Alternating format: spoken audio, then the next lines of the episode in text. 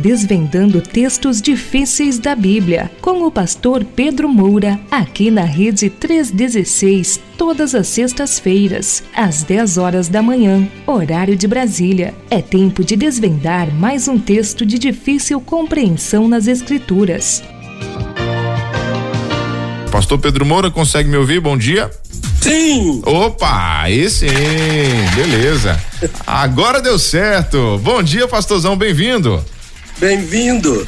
Você, que prazer. Eu tenho, eu tenho já ouvido você, seu trabalho profissional muito bom. Oh, glória e, a Deus, pastor. E, que alegria poder, pela primeira vez, ah, bater esse papo com você no desvendando textos difíceis da palavra de Deus. Seja bem-vindo, meu abraço bem fraterno. Muito obrigado, muito obrigado. alegria toda minha tá contigo aqui. A gente sempre ouve, né, o pastor Welber bater esse papo contigo às sextas-feiras e é um conteúdo riquíssimo que a gente consegue aprender muita coisa mesmo.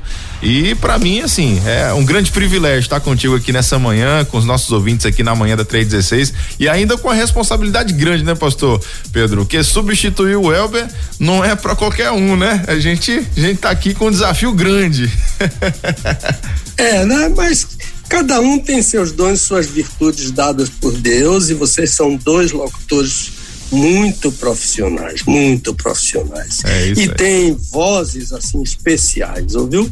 Bênção de Deus, glória a Deus por isso. Pastor, nosso tema de hoje então é graça comum, seria isso?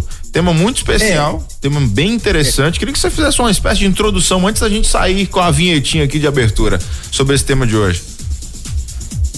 Ah, você queria que eu fizesse um. Uma, um, um, uma introdução bem rápida, né? É, é a ideia de que Deus. Uhum. Ah, não é, não é que Deus tenha duas graças, uma graça comum e uma graça salvadora. Não, Deus só tem uma graça. Sim, sim. E, e, e, e ela se, se manifesta ah, de uma forma e de outra. Então, a graça comum é a graça que alcança os pecadores salvos e perdidos com a bondade de Deus, com a misericórdia de Deus, com a benignidade de Deus, com tudo que Paulo chama de fruto do Espírito. A graça atua, a graça comum atua nessa. A graça só não salva. Uhum. A graça comum não salva. Não é? A graça que salva é, é a graça uh, salvadora. Paulo fala a Tito, capítulo 2, não é? Uhum. Ah, e também Paulo fala aos Efésios, capítulo 2, pela graça sois salvos por meio da fé, isso não vem de vós, é um dom de Deus, não vem de obras para que ninguém, ninguém se glorie. Mas somos alvos dessa graça comum todos os dias, não é? Sim. O sol hoje ah, saiu de manhã cedo e, e, Jesus é quem define. Eu vou fechar aqui. Uhum. Jesus é quem define a graça comum de uma forma magistral. Deus faz o sol nascer para bons e maus. Pronto. É, Jesus é o, é o, é o grande ensinador. Ah, é, ele é a própria palavra de Deus, né? E o que ele fala ah, desde o Gênesis até o Apocalipse, é a verdade incontestável. Então vamos ver hoje essa Maravilha. graça comum uhum. dentro de perguntas ah, muito interessantes de uma pessoa muito inteligente que que que ah, pediu ajuda do pastor dele ou dela, não sei, quem é, e de modo que as perguntas estão sendo bem feitinhas, parecendo de alguém que consultou uma teologia sistemática. Agora, você sabe que antes temos as perguntas isso, anteriores, né? Isso aí, vamos Do começar. programa da semana. É, da semana passada. Então, Exatamente. eu fico a seu dispor. Maravilha. Eu vou soltar a vinheta e a gente começa agora de forma oficial. Antes eu te pedir essa introdução pra gente dar aquela. para deixar uma, uma expectativa aí né, para os nossos ouvintes para o assunto de hoje. A gente vai soltar a vinheta de abertura e o senhor já vai fazer aí, já está trazendo na verdade as respostas das nossas perguntas da semana passada. Vamos lá. Sim Desvendando textos difíceis da Bíblia, com o pastor Pedro Moura, aqui na Rede 316, todas as sextas-feiras, às 10 horas da manhã, horário de Brasília. É tempo de desvendar mais um texto de difícil compreensão nas Escrituras. Todas as sextas-feiras, às 10 horas da manhã, horário de Brasília, aqui na Rede 316. Pronto, já estamos ao vivo com o pastor Pedro Moura aqui na nossa rede 316, no Bom Dia 316, é, desvendando textos difíceis da Bíblia. O tema de hoje, graça comum. Mas a gente vai voltar um pouquinho lá para a semana passada. Né? Nós tivemos, pastor Pedro, eu posso fazer aqui as três perguntas que a gente tem e o senhor responde aí pontualmente ou você quer que eu faça uma por uma? Como é que fica melhor para ti? Você acha ah, é, é, melhor fazer a pergunta e eu responder, não é? é? Uma de cada, né? Então nós temos é, três aqui. Então é, vamos lá. Então vamos vamos para a primeira, né? Primeira Sim. pergunta aqui da semana passada. Pastor, eu sou ouvinte assíduo do seu programa. Não sou evangélico. Alguns membros da minha família são adventistas. E eu perguntei ao meu pai sobre o que o Senhor falou quando disse que Jesus violava o sábado. Ele me disse que não, que Jesus não violava o sábado e que o Senhor usou o exemplo de pessoas hipócritas, lá em João 5, do 16 ao 18. Jesus chamava os fariseus de hipócritas. Meu pai me disse que o testemunho deles era falso, era mentiroso. Mas quando eu ouvi a sua aula, entendi que o Senhor acreditou no testemunho deles. Enquanto Jesus os chamava de hipócritas, o Senhor usava o testemunho deles como verdadeiro. Essa é uma, um comentário, na verdade, que eu queria que o senhor desenrolasse pra gente. tá, tá bom, tá bom. Vamos lá, vamos lá. Deixa eu. Olha, a, a ideia do nosso programa, ele diz que ele não é evangélico, uhum. que ele uhum. não é adventista, mas que a família dele, Isso. algumas pessoas, uhum. né? E parece que o pai é, é, o patriarca aí. Isso aí. Agora, é, primeiro eu preciso dizer a ele que o nosso programa não tem o propósito de tratar da, da crença das pessoas que professam uma fé diferente da nossa. Uhum. Né? Ah, o, o nosso programa tem o propósito de ajudar o ouvinte a entender melhor versículos difíceis da Bíblia. Tanto que quando uma pessoa vem com um tema, assim, às vezes é um tema muito interessante, mas não se enquadra ela não respalda esse tema num versículo difícil, a gente não aceita. Eu devolvo a pergunta para eles e o, o, o, pessoal aí também não ah, se encaminha para mim alguma pergunta, eh, eh, já vem ah, com a ideia de que, olha, esse esse esse assunto não está dentro do nosso do, do, do, do, interesse do nosso programa. Com o intuito, né? Não é? Então, é, é. Então, eu tenho amigos adventistas pelos quais nutro grande apreço e respeito por aquilo que, ele, por aquilo que eles creem, uhum. né? A, a, a, a, fé é pessoal, eu creio isso, aquele crê isso, é isso aí, cada um, né? Então, na, na Rede 316 temos ouvintes de todas as crenças. Verdade. E cuidamos do respeito a todos eles, sabendo que cada um tem o direito de crer e cultuar como entender. E cada um é que vai prestar contas a Deus, né? Um Exato. dia todos nós, segundo Paulo afirmou, todos nós vamos eh, prestar contas, estar diante do tribunal do Senhor Jesus, é segundo aos Coríntios 5, versículo 10. Mas respeitar a crença não significa concordar. Uhum. E eu preciso responder porque o amigo afirmou que eu acreditei em e usei um testemunho falso, né, de uhum. fariseus mentirosos. Sim. E a minha resposta é assim, com base na hermenêutica. Certo. Ah, o leitor só consegue interpretar bem um texto bíblico ou qualquer texto jurídico, qualquer coisa, quando ele lê bem o texto. Uhum. E a, às vezes pessoas, as pessoas pensam que ler é juntar sílabas. Não é. Juntar sílabas, papagaio junta sílabas. Uhum. Então, uh, ler não é somente juntar sílabas, é juntar as sílabas e entender o que leu. Então, na questão do, do nosso amigo aí, como ele disse, uh, me parece que é um homem, na questão dele eu percebi que ele leu o texto, mas ele não entendeu. O texto de João, né, que ele citou, João 5, né? Uh, ele leu, mas ele não entendeu. Não leu bem. Então, a verdade é que Jesus acusou os fariseus de hipócritas e mentirosos, porque de fato eles mentiam para condená-lo. Mas se, meu amigo, eu creio que ele está me ouvindo aí. Certamente. Ah, não sei se o amigo observou que Jesus não acusou o apóstolo João de hipócrita, nem de mentiroso. Ele acusou os fariseus. Uhum. Não, será que meu, o meu amigo observou isso quando leu o texto? Não deve ter observado, porque não leu bem. Então, se, se ele estiver me ouvindo, e certamente está me ouvindo, eu vou dar um, um tempinho para ele abrir a Bíblia dele em, em, João 5, 16 e 18 e os ouvintes que querem também acompanhar, não é? Aquele texto que eu vou citar agora.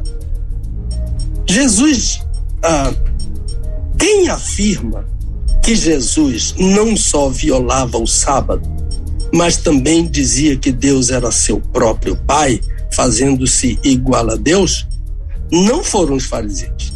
Uhum. Os fariseus não disseram isso. Os fariseus disseram que Jesus era endemoniado, que Jesus ah, cura, curava ah, por Beuzebu. Foi isso tudo naquele texto. Porque quem disse que Jesus violava o sábado foi João, o apóstolo. Uhum. E o testemunho do apóstolo é verdadeiro o, o meu amigo se enganou, porque não leu bem. Né? Eu não creio no testemunho de fariseus mentirosos. Eu creio no testemunho do apóstolo João, porque o apóstolo João escreveu inspirado pelo Espírito Santo. Né? Agora, o amigo foi instruído, e eu lamento dizer isso, por alguém que ou não conhece a Escritura ou torceu a escritura, né? Eu creio que, que se você está com a Bíblia aberta, o, o apóstolo disse: Jesus não só violava o sábado, mas também dizia que Deus era seu próprio Pai, fazendo-se igual a Deus. Não foram os fariseus. Eu creio no testemunho do apóstolo. E se o meu amigo e os ouvintes abrirem em João ah, deixe-me ver. Ah, lá no finalzinho de João, capítulo 21, eu não posso lembrar do versículo, é lá no final. Ele diz: Este é o apóstolo, o discípulo que dá testemunho destas coisas e as escreveu. E sabemos que o seu testemunho é verdadeiro. Então, meu amigo, cuidado. Quando uma pessoa disser um texto para você, confira nas Escrituras. Jesus violava sim o sábado. Jesus era senhor do sábado, ele não era guardador do sábado. Ele é o nosso sábado. Lá em, em Mateus 11 ele diz: Achareis, vinde a mim achareis descanso, né? Sábado, achareis descanso para as vossas almas. Jesus é o meu sábado. Então, ah, quem quem afirmou que Jesus violava o sábado não foram os fariseus, foi o apóstolo João e o testemunho dele é verdadeiro. Pronto. Está aqui no versículo 24, né, do capítulo 21. Este é o discípulo que testifica dessas coisas e as escreveu, e sabemos que o seu testemunho é verdadeiro. O versículo que o senhor acabou de citar aí. 24, né? Isso, versículo 24, capítulo 21 de João. Obrigado, irmão. Pronto. A, a, a, a, idade vai chegando e a gente vai, vai, vai esquecendo da referência. Minha mãe me ensinava a decorar a Bíblia e dizer a referência. Aí. Então, mas a idade vai chegando e a gente vai. Mas o conteúdo, perdendo. o conteúdo só acertou tudo, tudo, tudo certinho. tá bom, querido. Podemos ir para a segunda pergunta então, pastor? Sim, podemos. Pronto, então vamos lá. Segunda pergunta da semana passada. Pastor, qual é o nome de Deus que o salmista usa no Salmo 45, verso 6? E qual o nome de Deus que o autor aos Hebreus usa em Hebreus 1, verso 8, versículo 8, ao citar é, Salmos 45, 6? Conseguiu pegar aí a pergunta, pastor? Peguei, peguei, peguei, peguei. Pronto. Sim. Ele, ele certamente não pôde anotar na hora quando eu falei, né? Uhum. O nome de Deus do Salmo 45 é Elohim. Uhum. É, o, é o primeiro nome de Deus que aparece na Bíblia. No princípio, criou Elohim os céus e a terra. É o nome plural de Deus, né? Ah, é o nome de Deus, ah, Im, em hebraico, é plural masculino. Então, uh, Elohim é um plural chamado plural de eminência.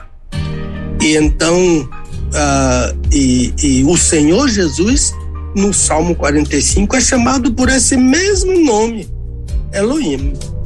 E o nome que o autor aos Hebreus usa na citação em Hebreus é, 1,8, né? Hebreus capítulo 1, versículo 8, quando ele está falando sobre a superioridade do Senhor Jesus sobre os anjos, sobre tudo, é Teos, T-H-E-O-S. É o nome de Deus. Em todo o Novo Testamento, o nome de Deus é Theos. Então, os mesmos nomes que são usados para Deus, o Pai, no Antigo Testamento, são usados para Jesus. Por isso que os batistas creem e a Bíblia ensina explicitamente, amplamente, que Jesus é Deus, tanto no Antigo Testamento quanto no Novo Testamento. Então, o nome do Senhor Jesus, o nome do Senhor Jesus, porque o Salmo 45, versículo 6, é o Pai dizendo que o Filho é Deus. Uhum. E o autor dos Hebreus cita este salmo afirmando a mesma coisa.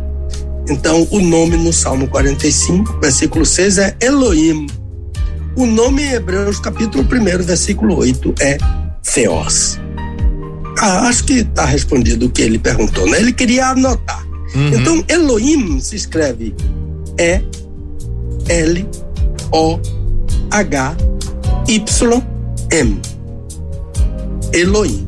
E Theos T H e-O-S com acento no O. Theos.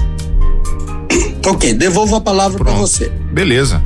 Tá respondido então. Pergunta 2 aí da semana passada. A última pergunta da semana passada foi essa aqui, ó. É, a gente traz agora para o senhor aqui, presta atenção, ó. Pastor, o senhor disse que os fariseus blasfemaram contra o Espírito Santo e que a blasfêmia contra o Espírito Santo é pecado eterno, imperdoável.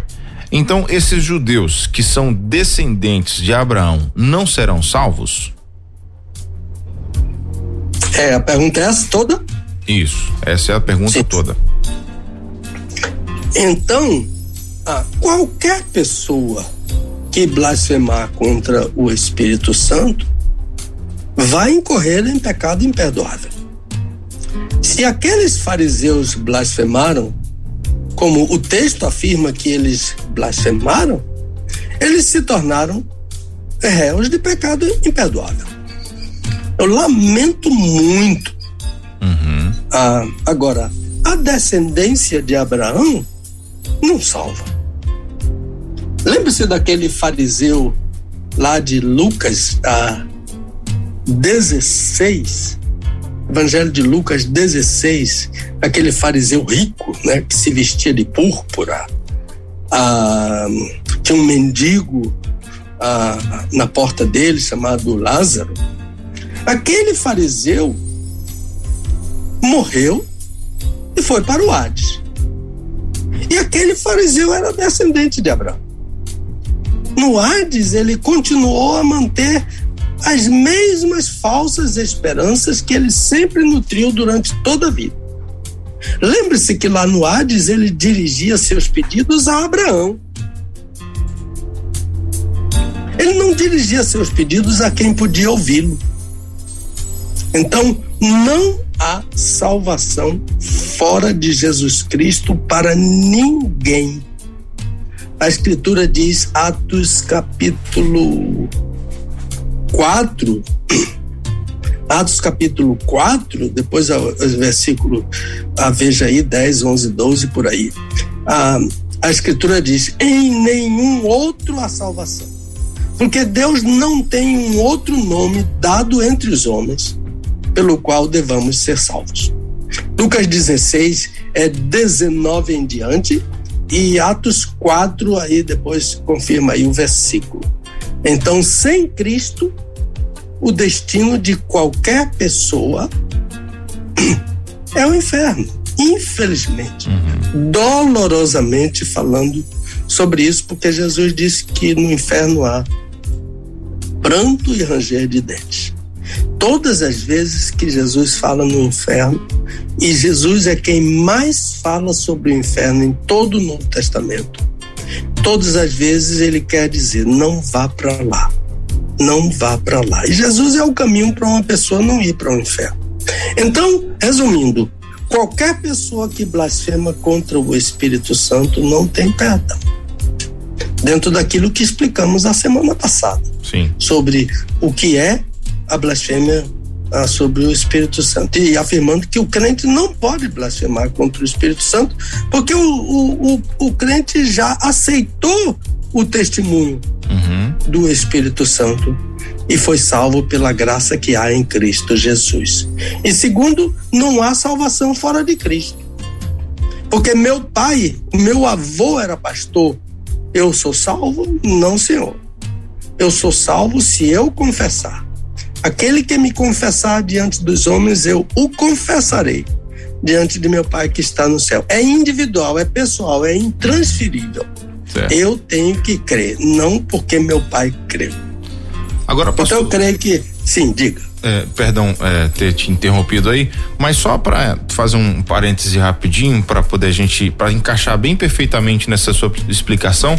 Não sei se você já fez essa essa explanação na semana passada, é, mas aí é uma dúvida que talvez é, os ouvintes tenham. O que de fato é a blasfêmia contra o Espírito Santo? Dê essa resposta de forma muito rápida aí pra gente, que, que aí fica mais fácil até pra galera né, entender o que. É, naquele. É, naquele texto de Mateus capítulo 12, que foi o texto citado, Jesus curou um endemoniado que era cego e mudo. Olha, imagine que tremendo milagre. Além de expulsar um demônio, curou a cegueira e a mudez daquele homem. E aquilo foi foi terrível para os fariseus porque as pessoas começaram a dizer que ele era o filho de Davi uhum. e quando e, e, e, a referência filho de Davi é referência ao Messias? Então começaram a perguntar ele não é o Messias? Ele não é o Messias? Ele não é o Messias? Os fariseus ficaram apavorados. E então disseram que ele curava por Beuzebu. E Jesus disse que curava pelo Espírito Santo. Então, dentro daquele contexto, que foi o primeiro contexto da pergunta, atribuir a obra do Espírito Santo a Satanás uhum. é blasfemar contra o Espírito. Então, um crente nunca vai atribuir uma obra. Ele dá glória, aleluia, ele pula, ele chora, ele, ele se reúne com seus irmãos para contar o seu testemunho, etc. Mas ele nunca vai dizer que foi Satanás que fez isso. Ele, ele atribui a Deus Sim. pelo poder do Espírito Santo. E Jesus disse: Eu curo pelo dedo de Deus. E então é uma figura que Jesus usa para o Espírito Santo o Espírito Santo é o dedo de Deus para curar. E então aquele, é, é, então atribuir a Satanás aquilo que Jesus fez é blasfemar contra o Espírito Santo. O outro contexto está em em João capítulo 16, quando ele vier convencerá o homem do pecado, da justiça e do juízo. E aí Jesus explicou, mas a pessoa que fez a pergunta ah, não, não, entendeu bem, nós fomos explicando o que é convencer do pecado, da justiça e do juízo, e está lá no, no, no, no, site para para eu já vi que, que, que está lá uhum. ah, no site e foi reproduzido na terça-feira para a pessoa entender porque é, é uma explicação longa que eu sim, dei. Sim, sim. Então, então quando o espírito vem ao mundo, ele vem convencer o homem do mundo. Porque o crente já, já foi convencido por ele, já se deixou convencer, é passivo, já se deixou convencer por ele. Então, quando o homem resiste ao testemunho do Espírito, ele não pode ser salvo. Resistir ao testemunho, ao convencimento do Espírito é uma impossibilidade para a salvação. E o crente já, já creu, né? Do, que ele é um pecador, que Jesus é justo, né? Que ele vai julgar o mundo, quer que queiramos, quer não queiramos. Então, a resistir ao testemunho do Espírito, Evangelho de João, capítulo 16, é blasfemar contra o Espírito. Atribuir a Satanás aquilo que o Espírito fez é blasfemar contra o Espírito Santo. É um resumo assim, Sim. bem resumido mesmo. Maravilha. Bom, 10 horas e 32 minutos, 10 e 32 estamos aqui com o pastor Pedro Moura, desvendando textos difíceis da Bíblia. E o tema de hoje é graça comum, né? A gente agradece a todos que estão chegando agora, muita gente se conectando pelo aplicativo, pelo site também, mandando mensagens aqui pelo nosso WhatsApp. A gente fica muito feliz pela companhia de vocês. Pastor Pedro Moura, podemos então ir para o nosso assunto de hoje, né? O assunto específico dessa sexta-feira? Podemos sim. Respondidas aí as, as perguntas da semana anterior, anterior, né? Agora a gente pode seguir para o nosso assunto atual. É, veja bem, né?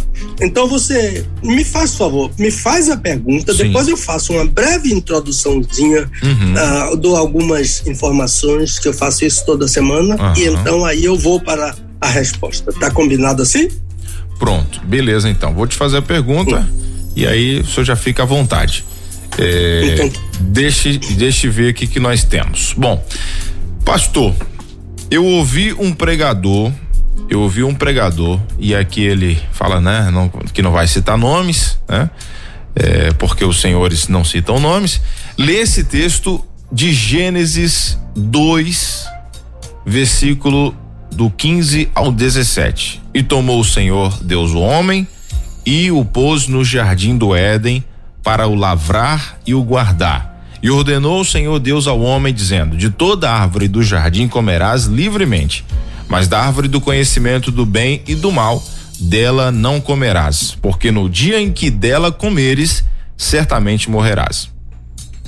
E dizer que o tema da mensagem dele é a graça comum. Não tenho nada contra o que ele falou. Falou até muito bem, mas eu fiquei com muitas perguntas. Gostaria de pedir sua ajuda na aula é, dessa sexta-feira especificamente. Antes de enviar minha pergunta, eu conversei com meu pastor sobre a mensagem que eu vi. Ele discordou um pouco e me deu algumas explicações melhores. Ele também me ajudou a fazer as perguntas. Meu pastor não sabia do seu programa e me disse que vai ouvi-lo e quer conversar comigo depois do programa. que bom. Aí a gente tem as perguntas. O senhor quer fazer uma introdução ou já quer que a gente manda as não, perguntas não, aqui? Pode, pode passar para a pergunta. Assim, eu gostei que ele, ah, que o pastor dele é zeloso, né? Isso. É, cuidadoso, que quer saber o que é que ele está aprendendo, né? E me parece que ele instruiu. Aliás, ele disse que o pastor dele instruiu nas perguntas, é isso mesmo. Isso. Aí a, a, primeira pergunta que ele fez aqui foi: o que é graça comum? O senhor quer responder por pergunta? Pode ser? Não, pode, pode, pode fazer todas. Pode fazer todas, né? Então vamos lá. A primeira é o que é graça comum? A segunda pergunta, ele diz o seguinte: esse texto fala sobre isso? O senhor poderia dizer onde esse texto fala sobre isso? Não. Isso é graça comum, né? Uhum, isso, no caso, se referindo à graça comum. São duas perguntas em uma aí. Terceira pergunta seria: há diferença entre a graça de Deus que salva e a graça comum?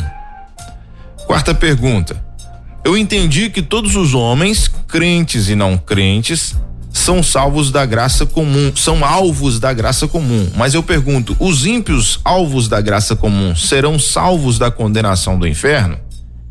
E temos a quinta pergunta também, afinal, para que serve a graça comum?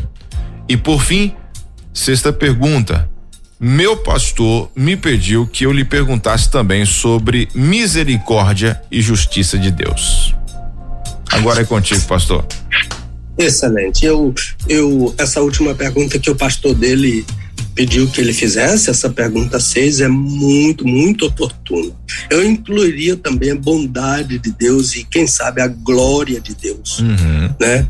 Ah, seguindo o, o, o, estudo da graça comum nos melhores, na, nos melhores compêndios de teologia sistemática. Esse pastor dele está muito preparado e o ajudou bastante. Mas deixe-me dizer, Nayan, que ah, nossos divulgadores estão crescendo. Cada semana temos novos uh, divulgadores, uhum. uh, estendendo para suas listas de eu agradeço muito pelo meu WhatsApp e, e, eu agradeço aqueles que quiserem fazer parte como divulgadores, que entrem em contato comigo a cada semana, que eu dou todas as instruções de como se tornar um divulgador do nosso não somente do nosso programa, mas da Rede 316. Qualquer hora do dia, da noite, né? Eu ouvi uh, o, o William falando outro dia de, de pessoas à beira do suicídio que acessaram a Rede 316 durante a madrugada e se converteram. Isso é coisa grande demais que só Deus pode fazer e está fazendo através dessa rádio missionária, né? Isso. Também quero agradecer as orações que eu pedi em, em, em favor de pessoas enfermas e outras enlutadas. Eu quero dizer que o mais grave ultimamente é o pastor Paulino Peixoto, lá em Cacilândia, uhum. uma cidade próxima de Vitória da Conquista, no interior da Bahia. Mas eu soube que ele, que ele teve uma pequena melhora, mas a situação dele é muito grave, porque os rins dele ah, os rins não, os pulmões dele, semana após semana, várias semanas seguidas, não funcionam. Então a dosagem de, de ar que ele tem que, de, que ele tem que tomar é muito grande. Mas eu soube que essa última noite ele teve uma pequena melhora, então já é o Senhor nosso Deus atendendo às orações. Quero também ah, dizer ao Elber e uh, uh, o nosso querido Elber Costa e a Tatiana, a mulher dele, a Larissa e o Elber, filhinho dele, que nós estamos orando e pedindo orações em favor deles. Eles estão com Covid, já não é uma situação grave, assim como uhum. do pastor Peixoto, já estão medicados e, e, e, e Deus certamente está atuando. Eles já estavam medicados antes, isso é muito bom, porque uhum. existe medicação preventiva. Eu, quando tive a Covid, faz um ano, agora em março, eu já vinha sendo medicado. Eu, eu já tomava ivermectina e aquela medicação, minha médica uh, usava isso preventivamente. E o Elber, eu não sei que medicação ele tomava, mas certamente ele, mas como ele disse que já estava, graças a Deus, ah, e, e eu disse para ele hoje pela manhã, vai passar. Nosso Deus é bom como diz o profeta Naum, ele serve de fortaleza no dia da angústia e conhece os que confiam nele. Não é isso? Isso. E nós temos um ouvinte especial hoje lá numa cidade bem do Nordeste chamada Apodi, lá no Rio Grande do Norte, o pastor Wellington e sua família. É, eu vou estar Leia. na igreja dele, se Deus quiser, no mês de dezembro para falar no, no, no, nos 60 anos da Igreja Batista de Apodi, uma grande igreja, uma igreja batista tradicional e damos graças a Deus por isso. Agora, nesse domingo, nós vamos voltar a falar sobre suicídio. Uhum. A, a, a, a, igreja independente, né? os independentes aqui da Bahia nos convidaram para, são ouvintes assíduos os irmãos da Convenção Independente e, e são também nossos divulgadores. E nós vamos estar lá na Igreja Independente, aqui, aqui no Garcia, às nove horas da manhã, para falar em classe única ah, sobre suicídio. Ah, mas vamos lá, né? Você já fez as perguntas Isso. e eu. Ah, ah, obrigado pelo, pela oportunidade dos comerciais, né? Ah, sempre à vontade. É, é. Eu indicaria aos ouvintes e aos irmãos que quiserem, né, a leitura de alguns livros. Quando eu indico um livro, eu não estou dizendo que concordo com tudo que está no livro, né? Às vezes não concordo com quase tudo. Mas a gente precisa ler para conhecer. A gente não tem que ler somente aquilo que agrada a gente. Outras, outras coisas, a gente precisa conhecer a posição de todo mundo, né? Uhum. Ah, uma outra questão é que eu não posso garantir que esses livros que eu estou citando aqui estão em português. Mas eu vou citar o nome como se fosse em português e há sempre alguém que aí no programa corre lá e vê se já está em português e diz onde encontrar os livros.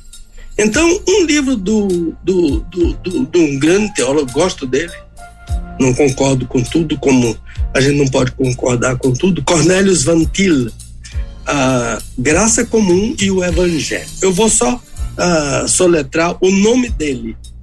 Cornelius, C-O-R-N-E-L-I-U-S. O segundo nome é Van, V-A-N, e o terceiro nome é Til. Cornelius Van Til, V-A-N-T-I-L. Graça Comum e o Evangelho, tá? Eu, eu, fiz a tradução em português. O outro é o Abraham Kuyper. Ah, dons de Deus para um mundo caído. Muito interessante. São dois volumes. A-B-R-A-H-A-M, Abraham, a K-U-Y-P-E-R. Então, esse segundo livro. O outro é uma série de teologias sistemáticas, né? A Grider, por exemplo, a, e outras teologias sistemáticas famosas, a Strong, por exemplo, eles tratam de graça comum de uma maneira muito mais ampla do que esse uh, esboço que vamos fazer aqui agora. Mas o, o W-G-R-U-D-E-N, ele tem a, a teologia da livre graça. Aconselho a leitura desses. Então, esses livros são interessantes, eu me louvo neles e em outros. Ah, e também professores meus, ex-professores meus lá no seminário de Louisville, e de outras escolas onde estudei. E então eu sempre vou estar citando essas pessoas que são muito grandes. Uhum. Agora, não vamos entrar hoje no debate arminianismo e calvinismo. Uhum. Aliás, a pergunta do, do, do, nosso ouvinte não inclui isso. Sim. Eu acho que não seria frutífero hoje para, para isso. Se aparecer uma outra pergunta baseada num versículo difícil, a gente vai mas a gente foge de temas que não vêm respaldados com versículos bíblicos. Certo. Então vamos lá. Primeira pergunta: o que é graça comum? O que é graça comum? É. Para mim, a melhor definição de graça comum foi dada por Jesus. No Sermão da Montanha, Mateus 5 e, e também Lucas 6. Lucas também. A, a, a, a versão lucana do Sermão do Monte é menor a, a de Mateus é mais ampla, né? A versão mateana é mais ampla. Mas ele diz, Mateus diz, porque Deus faz nascer o seu sol sobre maus e bons, e faz chover sobre justos e injustos. Lucas registrou: Deus é benigno até para os ingratos e maus. Uh, Lucas 6 e Mateus 5. Então a lição original em Lucas é eu, eu gosto demais. Diferentemente dos demais, Lucas tratou da gentileza de Deus. Ele fala sobre gentileza. O Senhor Jesus, segundo o relato de Judas, de Lucas, afirma que Deus é gentil, Christos, não é Christos. Christos é o nome ungido, Cristo, né? Mas ele fala em Christos. E ele é gentil, Christos, né? Até com acaristos, caeponeros. Então, até contra os malagradecidos e gente perigosa. É, poneros, é, o ponerus é gente perigosa, de natureza má. Deus é gentil com acaristos, malagradecidos, e ponerus, gente perversa, gente de natureza, gente perigosa, gente de natureza má. Lucas diz que, que Deus é gentil, né? Cristós com essa gente. Que definição maravilhosa de Jesus para a graça comum, né? Agora, eu, eu poderia chamar a graça comum de graça universal e abrir os olhos dos nossos ouvintes para que não reste nenhuma dúvida, porque se é graça, é de graça. Exato. Não há mérito algum. Quando você quiser interromper, fique à vontade, ouviu? Tranquilo, não. Eu estou aqui só desfrutando. não há mérito nenhum em ninguém para receber a graça. Pela graça sois salvos por meio da fé, não vem de vós, é dom de Deus. Não vem de obras para que ninguém se glorie. Efésios 2, 8, 9 e 10, eu citei só a primeira parte do, de Efésios capítulo 2, 8. Então, Deus dá liberalmente, espontaneamente, a quem Ele quer dar. Essa graça comum é a graça de Deus que Deus derrama sobre o mundo todo, sobre as pessoas todas no mundo, sobre a raça humana, sem distinção se a pessoa é boa, se a pessoa é má, se é um crente, se é um incrédulo. Jesus disse que o crente deve imitar a Deus. É, mimetismo, aquela palavra mimetismo, né? Ah, imitação. Jesus disse que o crente deve imitar a Deus, porque Deus faz o seu sol. Olha que coisa linda. Jesus disse que o sol pertence a Deus. Ele faz o seu sol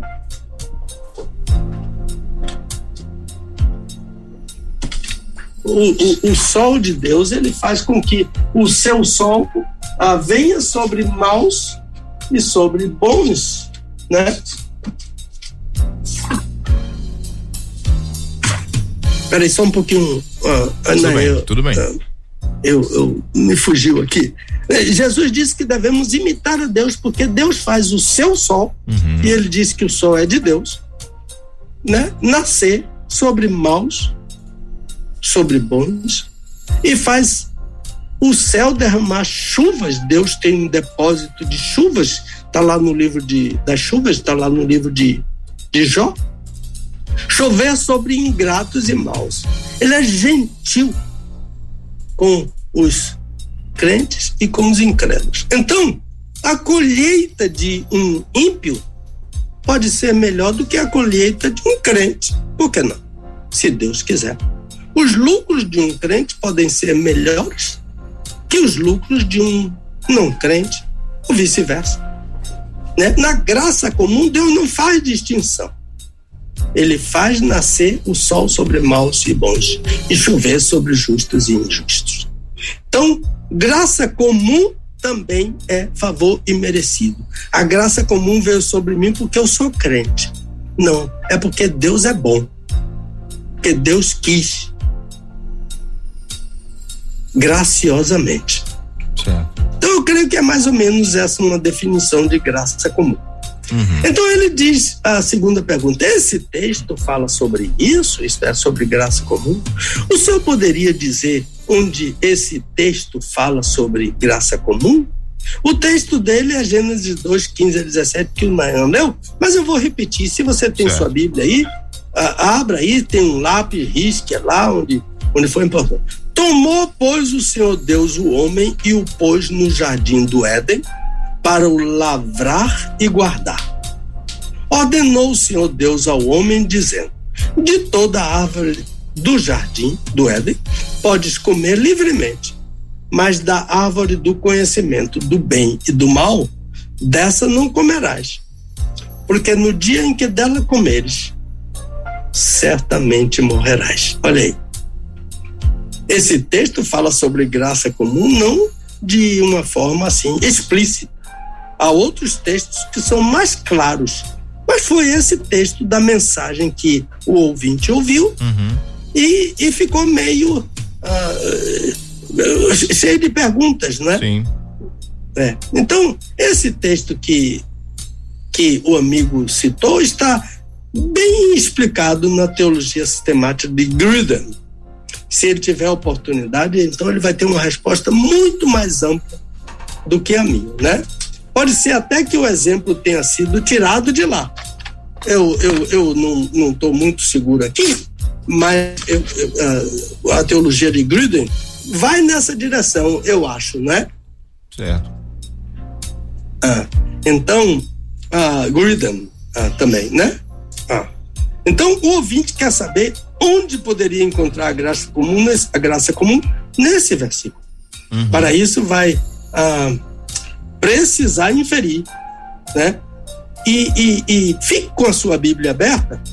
O seu versículo principal é o versículo 17, onde está a expressão certamente morrerás.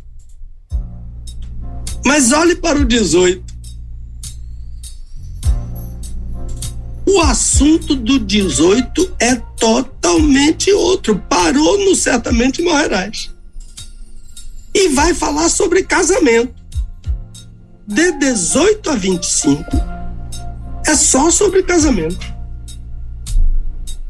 Ah, nosso livrinho, ah, eu mandei um exemplar para o Elber, ah, o manual do autor do casamento, é uma exegese com com ah, explicações devocionais e também muito técnicas de cada palavra ah, à luz do, da lição original, etc.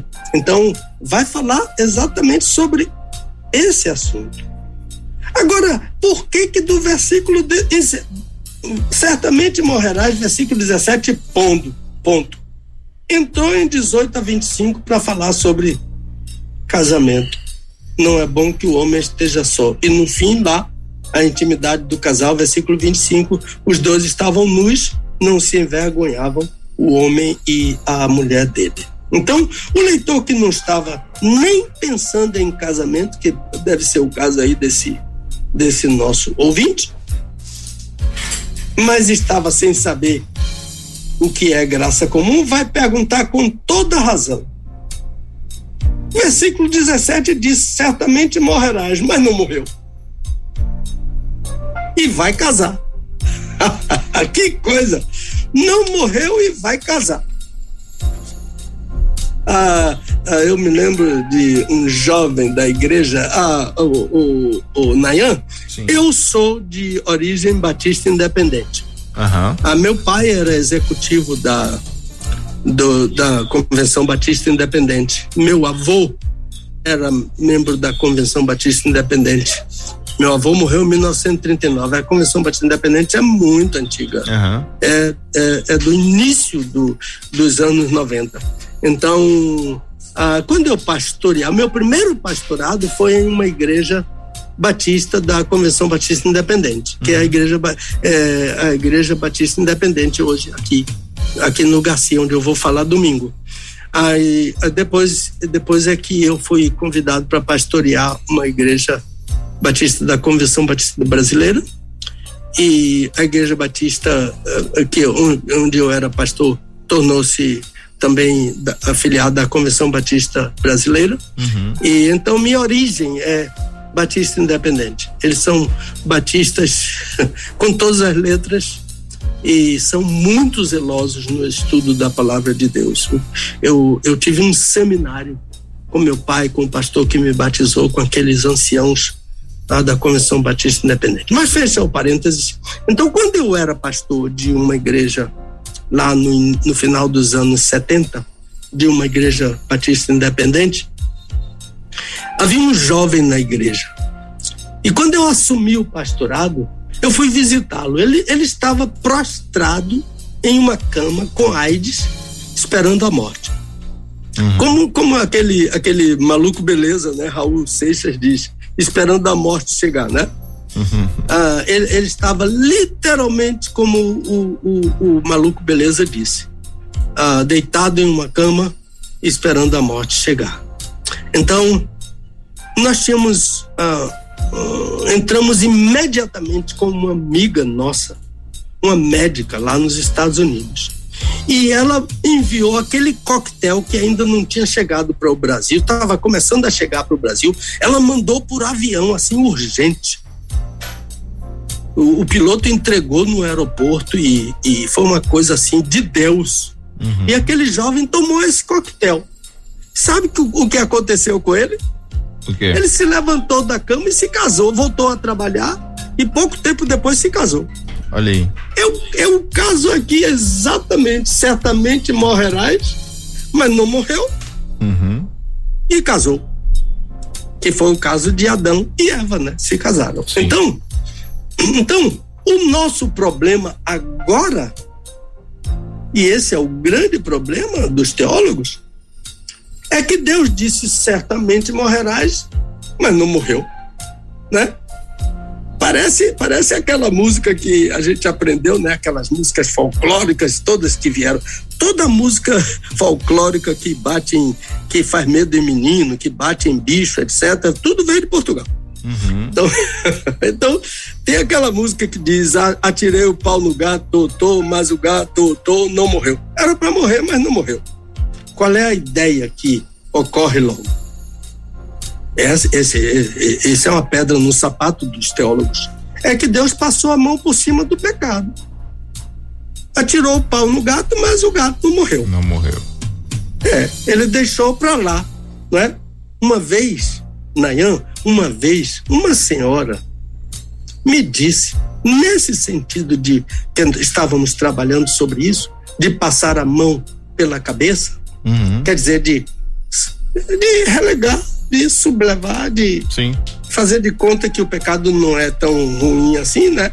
Uhum. Uh, e ela, ela, ela disse, sabe como ela disse? Ela se impertigou toda e disse: Deus lança todo pecado nas profundezas do mar. Citou o profeta Miquel.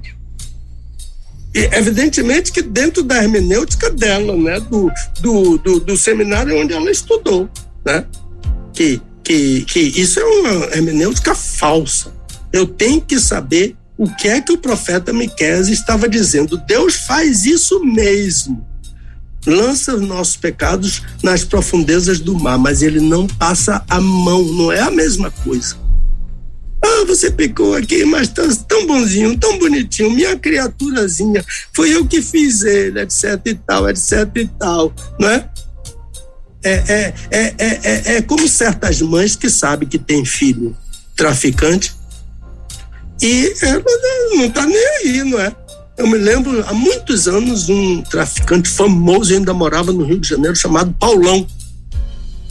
Um dia a polícia eh, chegou na casa da mãe dele, onde ele morava. Descobriu onde é que a mãe dele morava e foi lá e, e, e, e, e eles chegaram lá, a polícia invadiu a casa, entrou toda com todo o direito de prender um homem mau, né, que faz mal à sociedade.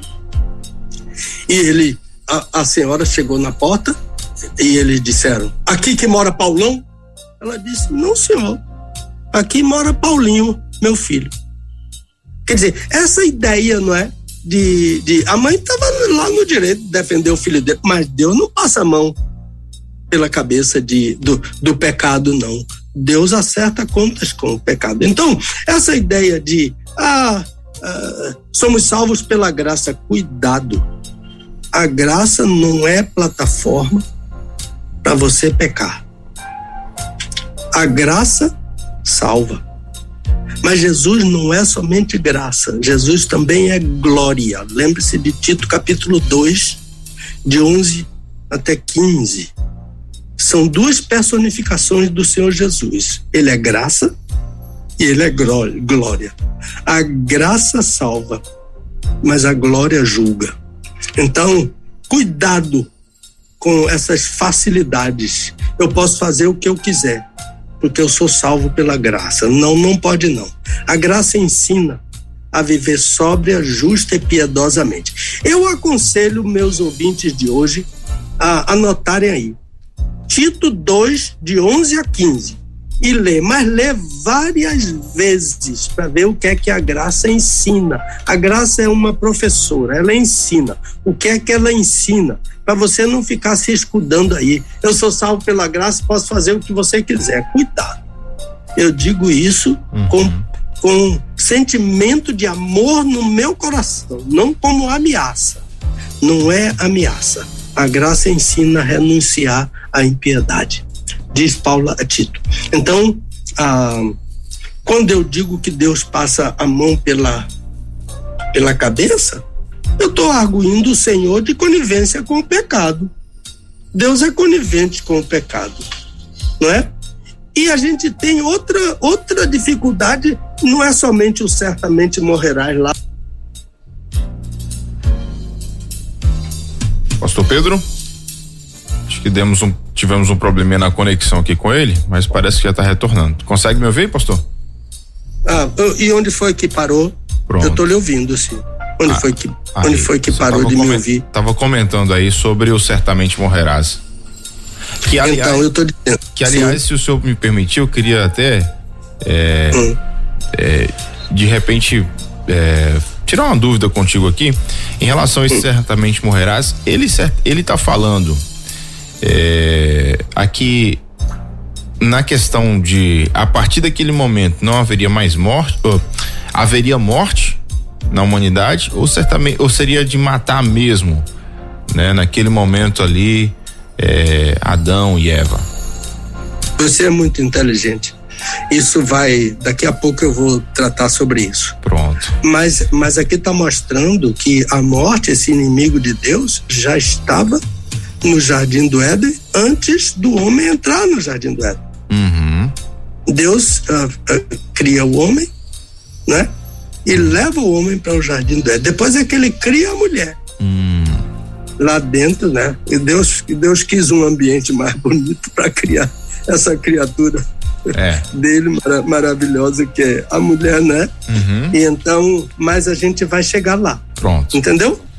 Então, eu falei no certamente morrerás, mas eu falei no salário do pecado? Ainda não. Então, eu, foi aí que cortou. Isso. Então, eu estava dizendo que certamente morrerás, mas não morre, porque Deus passa a mão pela cabeça, argui o Senhor de conivência com o pecado.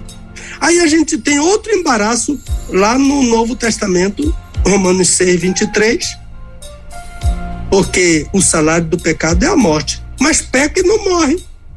A gente, a gente, todo dia a gente peca, tinha que morrer.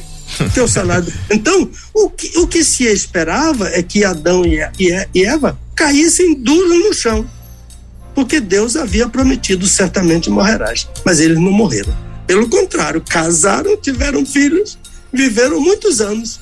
Olha, depois que Deus disse a Adão certamente morrerás, Adão viveu 930 anos.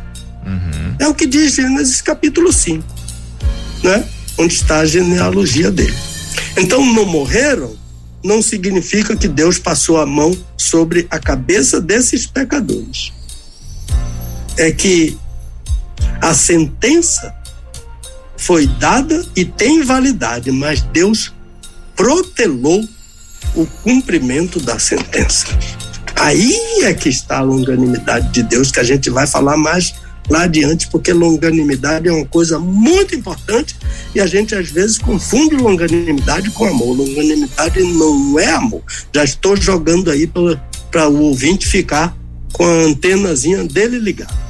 Então, ah, como se diz hoje, né? Ah, cada novo dia é um dia mais perto da morte, não é verdade? A velhice vai chegando, o corpo vai se ressentindo dos dias de vida, até que chega a morte. Então, certamente morrerás, e o salário do pecado é a morte.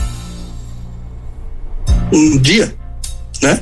Mais adiante a gente vai explicar isso. Então, a gente, eu, eu quero fazer, me ocorreu aqui agora, né? Sim. Eu tô, eu tô dentro do nosso horário. Ah, uma pequena ilação. Sim. É que o livro do Gênesis tem sido tratado como mito, né? Uhum. É difícil para os, os defensores do mito acreditar que a criação é real. Para eles, a criação é fantasmagórica.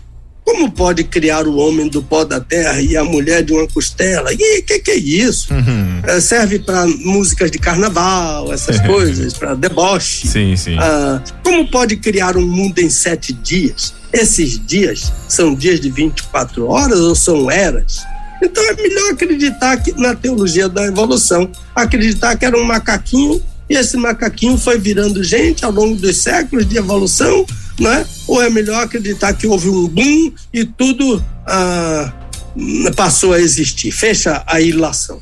Então, o único problema que esse povo do mito tem para enfrentar e que eles não sabem explicar é a morte.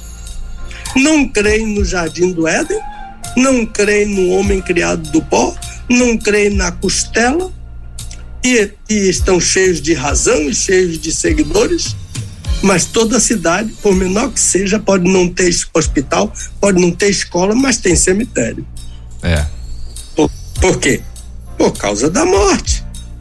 Mas a morte está no mesmo relato da criação de tudo. Não creem no relato, é mito, mas creem na morte. E olha que a morte aparece, né? Antes do pecado no jardim do Éden, porque a, a morte já era inimiga de Deus antes da criação do mundo, um inimigo eterno de Deus, que vai ser o único, último inimigo a ser destruído. 1 Coríntios capítulo 15, meu amigo procura lá. Aliás, eu aconselho ler 1 Coríntios capítulo 15 pelo menos uma vez por mês, todo. Uhum. E repetir, repetir. Pelo repetir. menos uma vez por mês. Então, né? pelo menos uma vez por mês, né? Pelo menos uma vez por mês, é. É, é muito bom. Fala sobre o evangelho e depois, Sim. a partir do versículo 23, vai dizer que o Senhor Jesus já está começando a reinar. Ele vai reinar uhum. um dia totalmente. Não está totalmente, mas, mas já está começando a reinar para colocar todos os inimigos dele debaixo dos pés dele. Versículo 23 em diante. Certo. Então, por que, que Deus. Então, vo, vamos voltar ao assunto. Certo. Certamente morrerás, e o salário do pecado é a morte. Por que não morreram? Porque Deus não cumpriu imediatamente a sentença. Ele simplesmente não executou a sentença na hora. Aliás, a, a Judas diz que sobre um, uma certa categoria de anjos, a, Deus exerceu a sentença na hora. Judas, versículo 6, temos um livrinho. Judas, irmão do Senhor, Judas, irmão de Jesus que vai falar sobre isso amplamente, sobre essa questão da sentença dos anjos. Ele informa que os anjos foram colocados em cadeias eternas, em abismos de trevas. E Pedro também, porque Pedro seguiu Judas, né? Eu costumo dizer, Pedro, segunda de Pedro, ele copiou Judas. É lindo, é lindo ler os dois. Ah, botar uh, Judas aberto aqui e a primeira de Pedro aberta aqui. E, e lendo os dois para ver. E os teólogos dizem quem copiou quem, né? E, e, Lutero e Calvino, que não gostavam de Judas, coitados, uhum. ah, eles dizem que Judas copiou segunda de Pedro, mas é o contrário. Pedro copiou Judas. E então e então, voltando mais, Lutero e Calvino não são o Espírito Santo, não é? E então eles são sujeitos a falhas também, né? Mas a igreja bateu pé firme em Jerusalém, que Judas faz parte do cano. E Judas aprendeu tudo que ele ensinou no livrinho dele com o irmão dele em casa. Ele era o irmão caçula do Senhor Jesus. Então ele teve uma escola maravilhosa dentro de casa.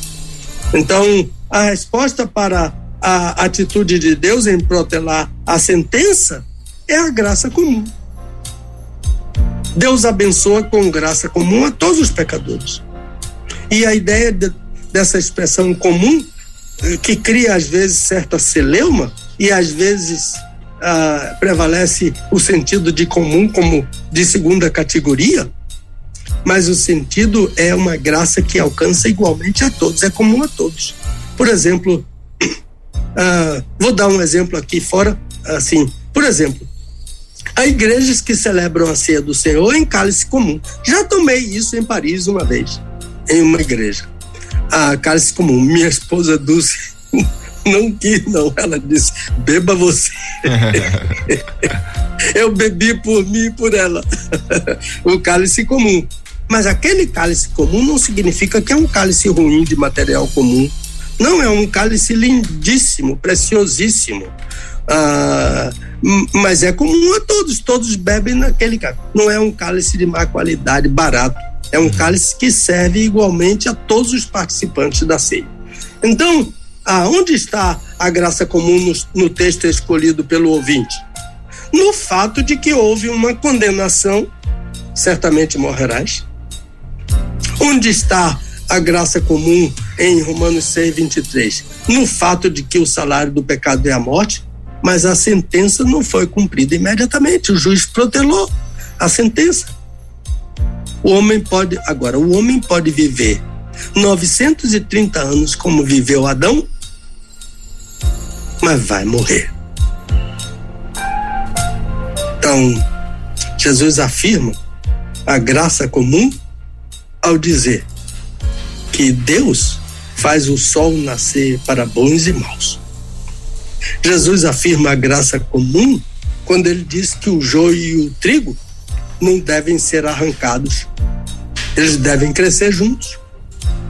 E somente na colheita serão arrancados.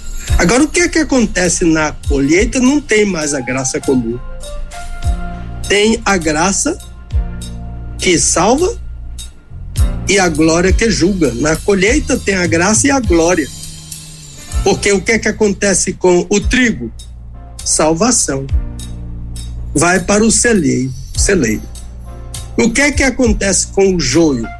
Glória. O joio vai para o fogo.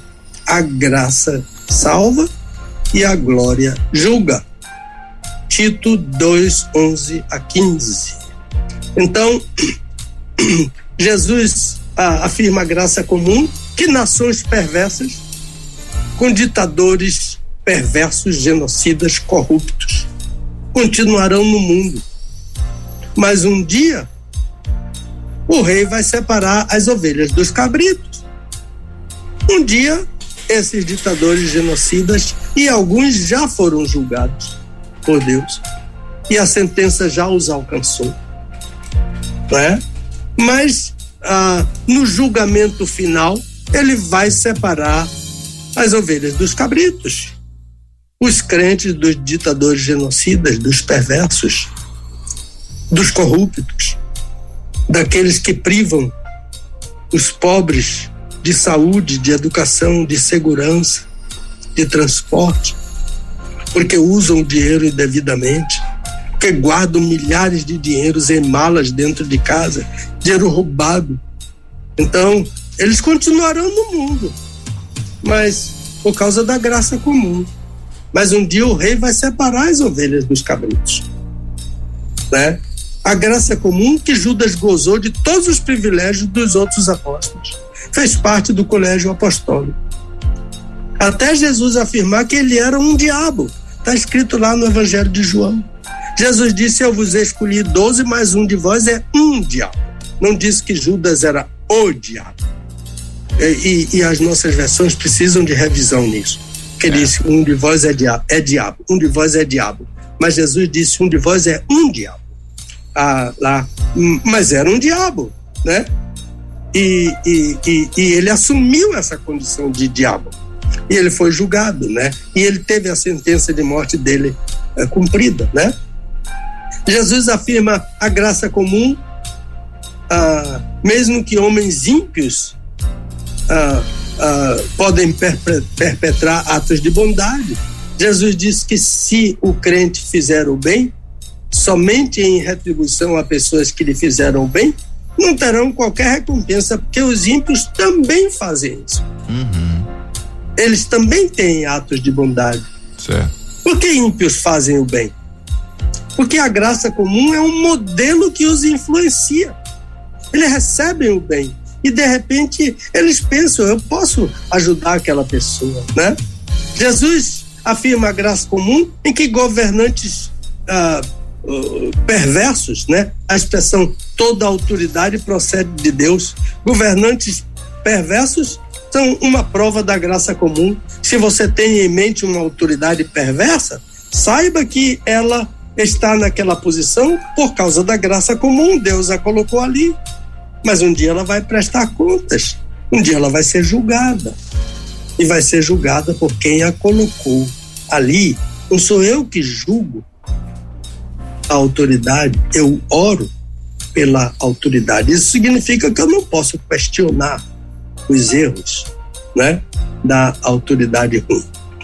Então a terceira pergunta é: há uma diferença? Ficou aí, aí dentro do contexto que é a graça comum. Então, a terceira pergunta: a diferença entre graça comum. Não, a diferença a de entre. Sim. A graça de Deus que, que salva e a graça comum. Ah, ótimo. A graça de Deus que salva a graça. Sim, claro, há diferença. Não é que a graça comum e a graça salvadora sejam duas espécies de graça. Eu falei isso na introdução. Não. A graça de Deus é uma só, mas ela se manifesta. Todo compêndio de teologia sistemática fala isso. Pastor Pedro não está trazendo nenhuma novidade, não descobriu a pólvora. Eureka, eureka, descobri, descobri. A graça de Deus é uma só. Ela se manifesta de modos diferentes. E qual é a diferença básica? É que a graça comum não salva. A graça salvadora, diz Paulo a Tito, foi manifestada trazendo salvação a todos os homens. A graça comum não salva, por isso, tanto salvos quanto perdidos recebem os benefícios de Deus pela graça comum, o sol, a chuva, a saúde, a paz, dinheiro, lucros, vitórias, né? Ah, Frame é um teólogo, John Frame, ele entende que a graça comum é o favor de Deus e os dons de Deus dados àqueles que não serão finalmente salvos. Então, só há perdidos. Gruden também entende que a graça comum são bênçãos dadas a pessoas que não fazem parte da, da salvação. São dois teólogos muito grandes, Frame e Gruden. Eu não estou no nível deles, mas eu gostaria de observar aqui com vocês e deixar a dúvida com vocês, porque o Senhor Jesus fala em graça comum dizendo que Deus faz nascer o sol sobre maus e bons. Parece-me que a graça comum também alcança o crente, não somente as pessoas que não vão herdar a salvação. Deus faz o bem aos crentes. Ah, ontem, quando eu soube que o Elber estava ameaçado de Covid, eu mandei para ele Naum 1,7. E o profeta Naum diz que o Senhor é bom. Olha, uhum. ele serve de fortaleza no dia da angústia. Ele conhece os que confiam nele. Naum diz que Deus é bom.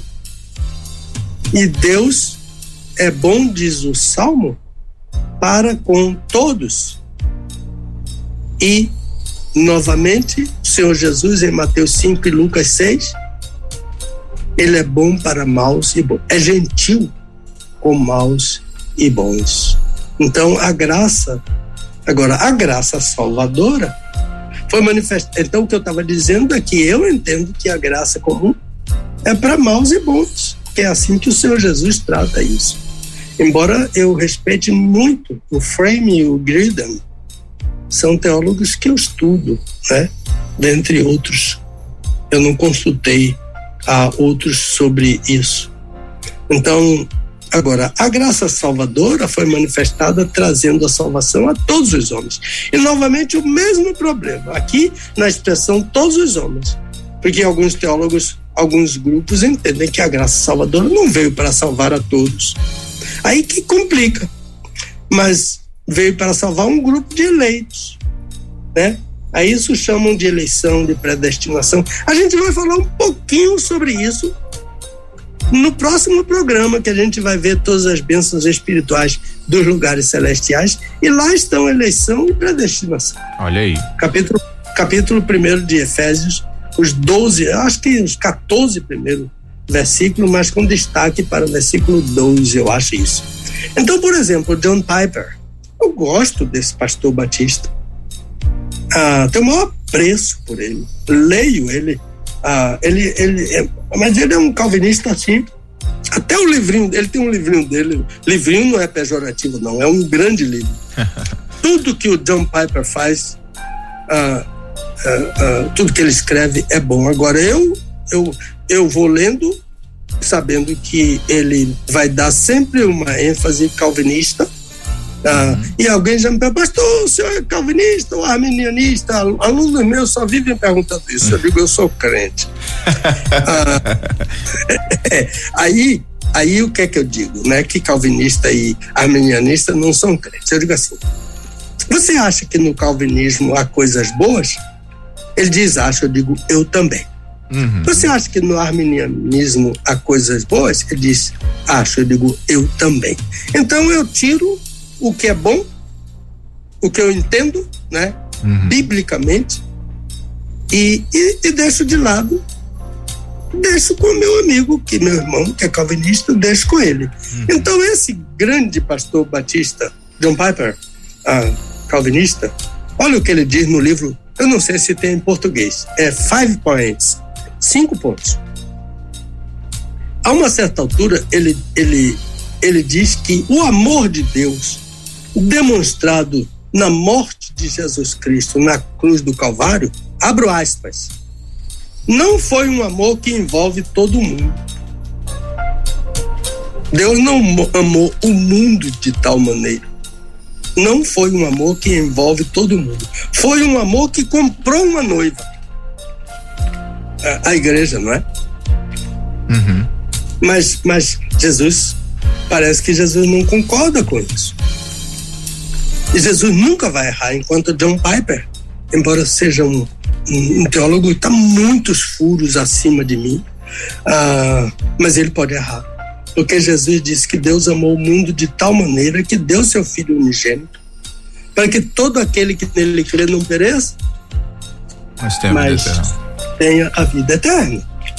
Então, uma vez, eh, eh, eu e Dulce estávamos em uma conferência lá na cidade de Louisville, no Kentucky, por um aluno do, do, por um aluno que havia completado seu doutorado, nosso amigo, muito querido, frequentava a, nossa casa, ele tinha um apelidozinho tipo assim, da, da, ideia de barato, né? Mas ele era muito caro para o nosso uhum. coração.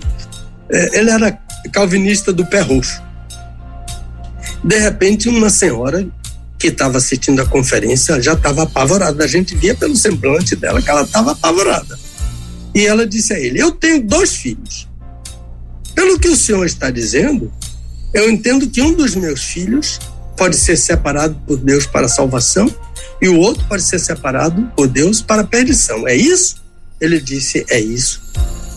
E ela disse: E o que significa para que todo aquele que nele crê não pereça, mas tenha a vida eterna? Sabe o que ele disse? Hum. Ele disse: Para que todo aquele eleito que nele crê não pereça, mas tenha a vida eterna. Olha, isso não está na Bíblia. Para justificar a doutrina dele, ele inseriu. Como assim? Ele, ele justificou a doutrina dele uhum. inserindo o que não está. É uma inserção problemática. Porque, primeiro, porque não está no texto. E segundo, porque não é verdade. Não é para que todo o eleito que nele crê. É para que todo aquele que nele crê não pereça. Então, eu creio em uma doutrina e eu ajusto a palavra de Deus à minha doutrina. Eu falei sobre isso, sobre versões tendenciosas. E eu citei aquela versão dos Testemunhos de Jeová, a versão do Novo Mundo, que trabalha todo o tempo para desfeitear a divindade de Jesus Cristo. Uhum. E uma versão que eu gosto muito, que é muito boa, a, a Bíblia de Jerusalém, mas quando chega em textos que falam sobre a messianidade de Jesus, eles pisam em ovos. E vai, vão dando um jeito aqui, torcendo aqui, torcendo ali. É isso que esse nosso irmão lá em Louisville, Kentucky fez. Ele, para justificar a doutrina dele, ele, ele, ele inseriu na, na palavra de Deus aquilo que não é a palavra de Deus. Então, a graça de Deus é dada a todos os homens, mas não salva o homem. A graça salvadora é. Veja a diferença. A graça salvadora é dada a todos os homens, mas só salva aquele que crê. Esse que é o problema. não diz que só salva os eleitos, não. Só salva aquele que quer. Se, se, se já tinham os eleitos, então para que a graça? Não é?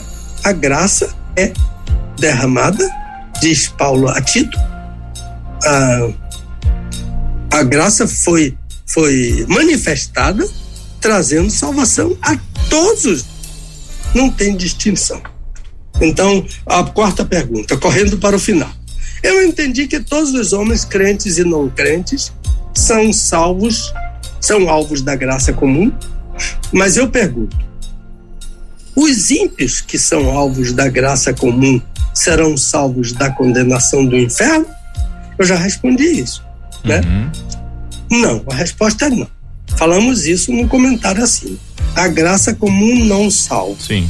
O homem é salvo pela graça por meio da fé. Isto não vem de vós, é dom de Deus, não vem de obras para que ninguém se glorie. A graça comum fez muito bem a mim, eu vou fazer a bondade a uma outra pessoa. Não, isso é obras. Obras são são dadas para que a gente a gente viva e pratique as boas obras, mas não para salvação. Somos salvos pela graça para as boas obras. Pela graça para praticarmos as boas obras. Porque Paulo diz no versículo 10: somos feitura sua, criados em Cristo, para a prática das boas obras que Deus criou antes da fundação do mundo, as boas obras, para que andássemos nelas. Então, Paulo diz que somos feitura, isto é, somos um poema de Deus. A palavra feitura em grego é poema. Poema é uma palavra grega. Somos um poema de Deus, uma obra de arte de Deus, criados em Cristo para a prática das boas obras. Coisa maravilhosa. Então, por que que Deus desde o ah, não? Então não, a resposta é não. O ímpio não é salvo, ninguém é salvo pela graça comum. A graça comum não salva. A graça que salva é a graça salvadora. Agora, todos vamos ser julgados pela graça, pela, pela glória. Glória é a personificação de Jesus, graça é a personificação de Jesus. A graça salva, a glória julga. Ah, quinta pergunta, afinal. Para que? Eu acho que é para que serve, né? A graça comum. Então, porque Deus, desde o Éden, concede a graça comum. Porque Deus é bom. E a Bíblia afirma que ele é bom para com todos, Salmo 145. Ah, Deus poderia ter liquidado com Caim no mesmo dia em que ele matou seu irmão Abel. Mas não matou Caim, pelo contrário. Permitiu que ele vivesse muitos anos e ainda o protegeu com um sinal para que ninguém tocasse nele.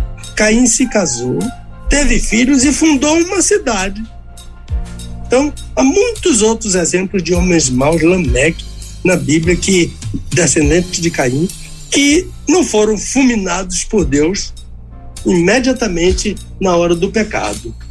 Não é? Ah, ah, por quê? Porque Deus é longânimo. O apóstolo Pedro diz que Deus é longânimo. Longanimidade é fruto do Espírito. Gálatas 5,25, eu prometi falar sobre isso. Algumas versões traduzem a longanimidade que é macrosomia, macrosomia, macrosomia, M-A-K-R-O-T-H-U, M-I acento A. Muitas versões traduzem por benignidade e às vezes por paciência. Mas longanimidade não é a mesma coisa que benignidade.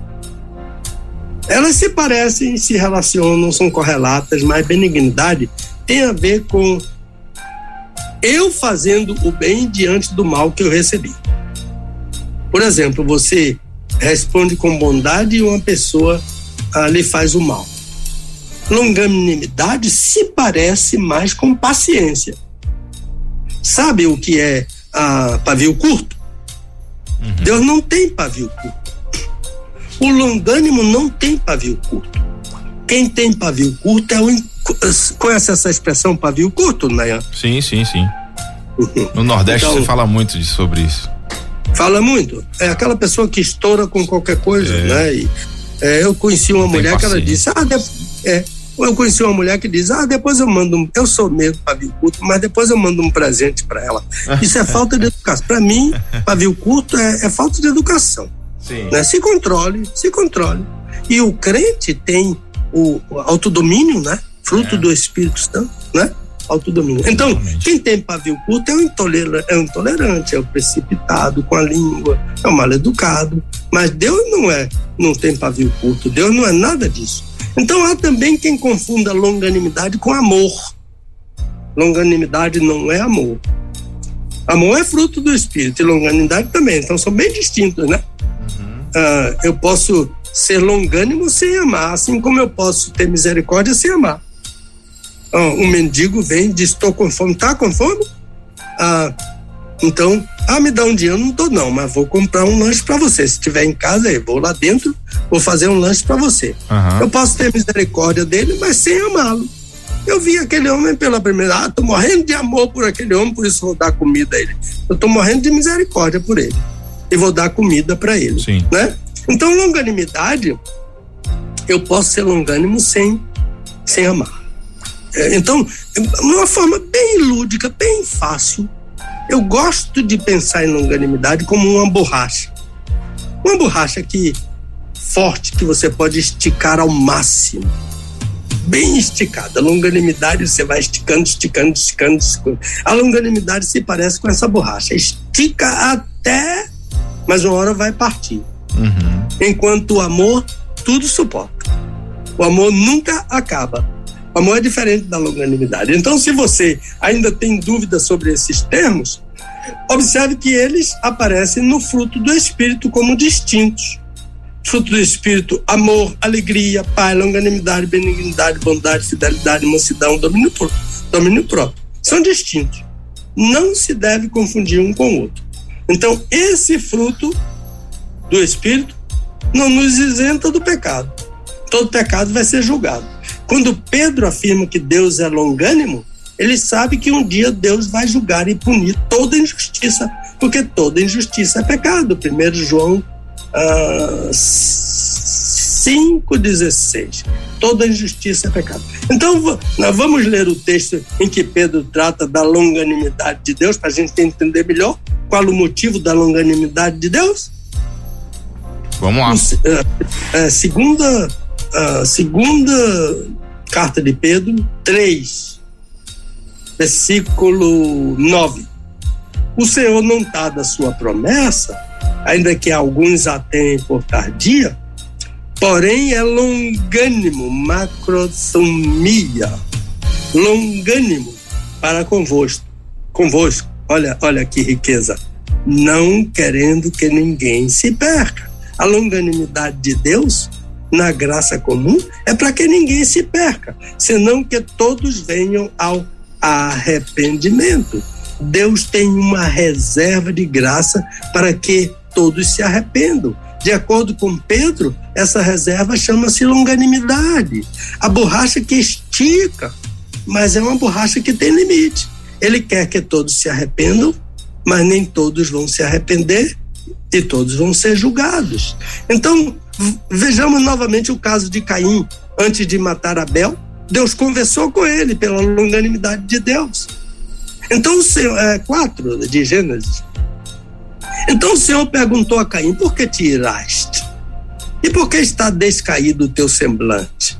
Por que você está com essa cara emburrada? Né? Ah, porventura, ah, se procederes bem, não se há de levantar o teu semblante? E se não procederes bem, o pecado jaz à porta, e sobre ti será o seu desejo, mas sobre ele tu deves dominar. Está aí a reserva da graça, a provisão de Deus e graça comum. Deus tem cuidado de falar com Caim para avisá-lo e preservá-lo do mal. O pecado jaz à porta, é uma figura lindíssima. Não dá tempo para explicar essa figura. O pecado jaz à porta. Mas Caim optou por se deixar, por deixar o pecado. Por isso, o autor inspirado disse que Caim era do diabo. Mas a graça comum recaiu sobre ele. Caim viveu muitos anos. Caim teve filhos. Caim fundou uma cidade. o termo afirma que ele era do diabo. E eu pergunto: você percebeu que a graça comum estava cuidando de proteger um ímpio como Caim, que pertencia ao diabo? Porque Deus é longânimo. Deus queria que Caim se arrependesse. Deus queria que Esaú se arrependesse. E concedeu muitos anos e muitos bens, riquezas a, a Esaú e a Caim. Lhe concedeu anos de vida, uma genealogia, muitos filhos, descendência, depois que ele matou seu irmão. Mas Caim não vai escapar do juízo de Deus, porque a graça comum não salva. A graça abre uma porta para que o pecador se arrependa, porque Deus não quer que ninguém se perca, mas que todos venham ao arrependimento, diz Pedro. Mas não salva. Caim era do diabo e continuou do diabo.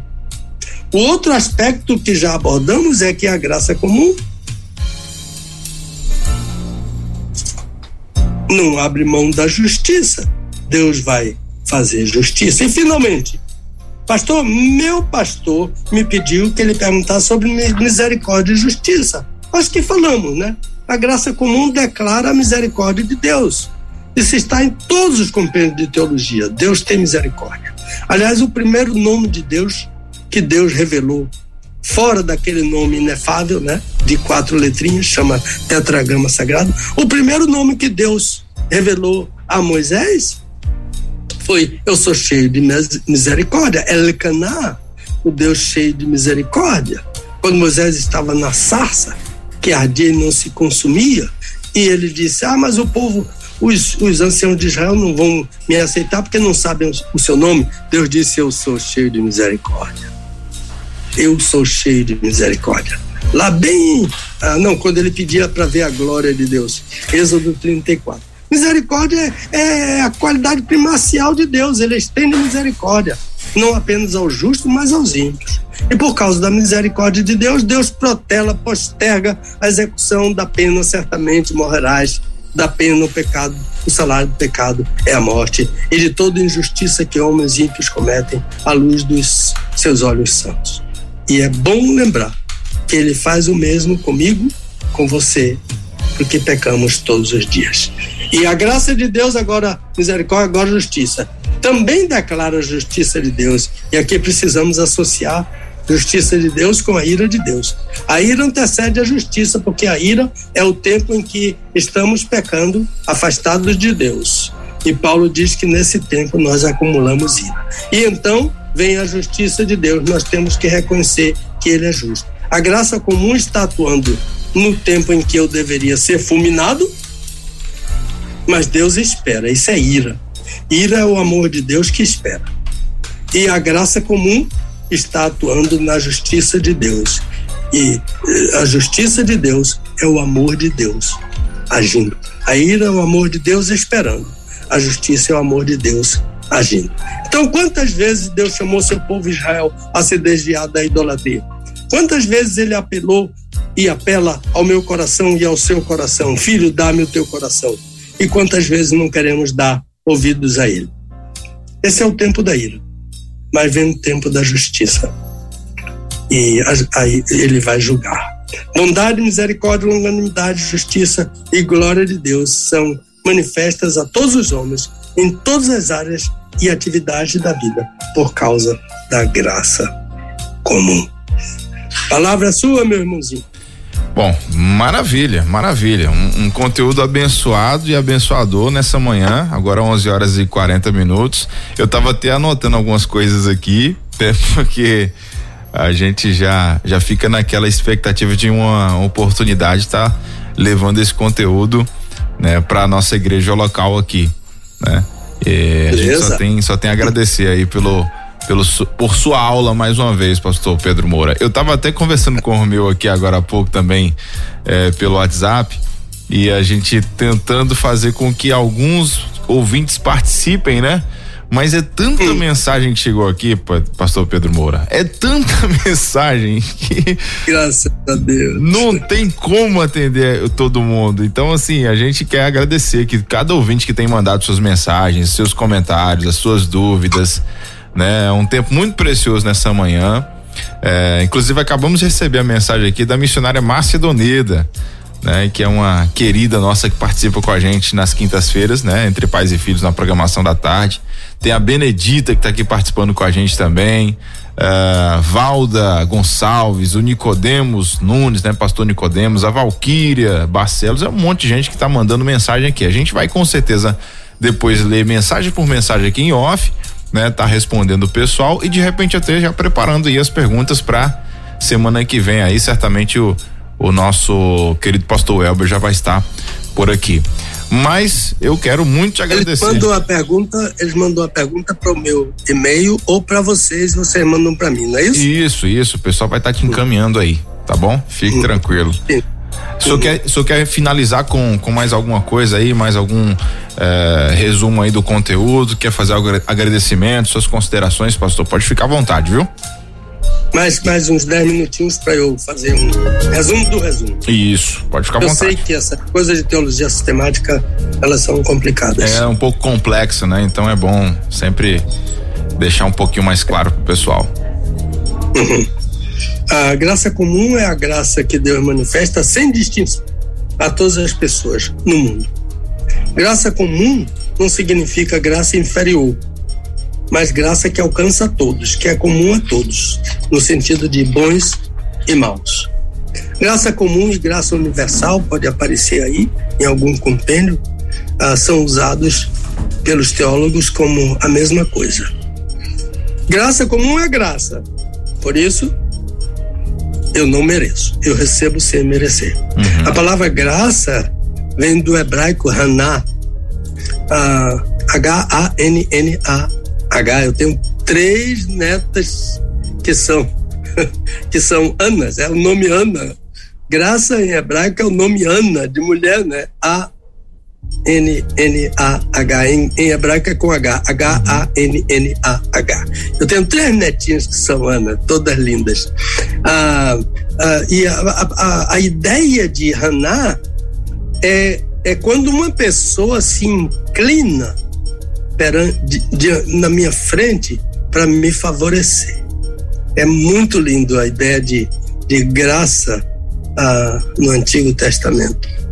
Então, Gênesis 2, de 15 a 17, o texto que o amigo escolheu para fundamentar a pergunta, não fala de forma explícita na graça. Há outros textos que são bem mais explícitos. Eu já sei que vem pergunta sobre isso e na próxima semana a gente lista isso, porque hoje não dá tempo. Que falam bem mais explicitamente, né? A ideia de que uh, Gênesis 2,17 fala sobre uma coisa tão complicada e a partir de 18 fala sobre casamento. Totalmente outro assunto, né? Então, o, o, ouvinte não estava pensando em casamento, ele estava pensando é. em graça comum. Sim. Então ele não entendeu que, que parou ali, ponto final, certamente morrerás, e, e entrou no casamento. Que é isso? Não morreu, não? Vai casar? Né? Não morreu e vai casar. Ah, mas uma coisa, Deus não, nunca passou a mão por cima do pecado. Isso argue Deus de conivência. Deus nunca é conivente. Deus abomina o pecado. Ah, mas outra coisa, o salário do pecado é a morte, mas a gente peca e não morre. É o mesmo problema de certamente morrerás, né? Porque Deus protelou o cumprimento da sentença, como diz Pedro, né?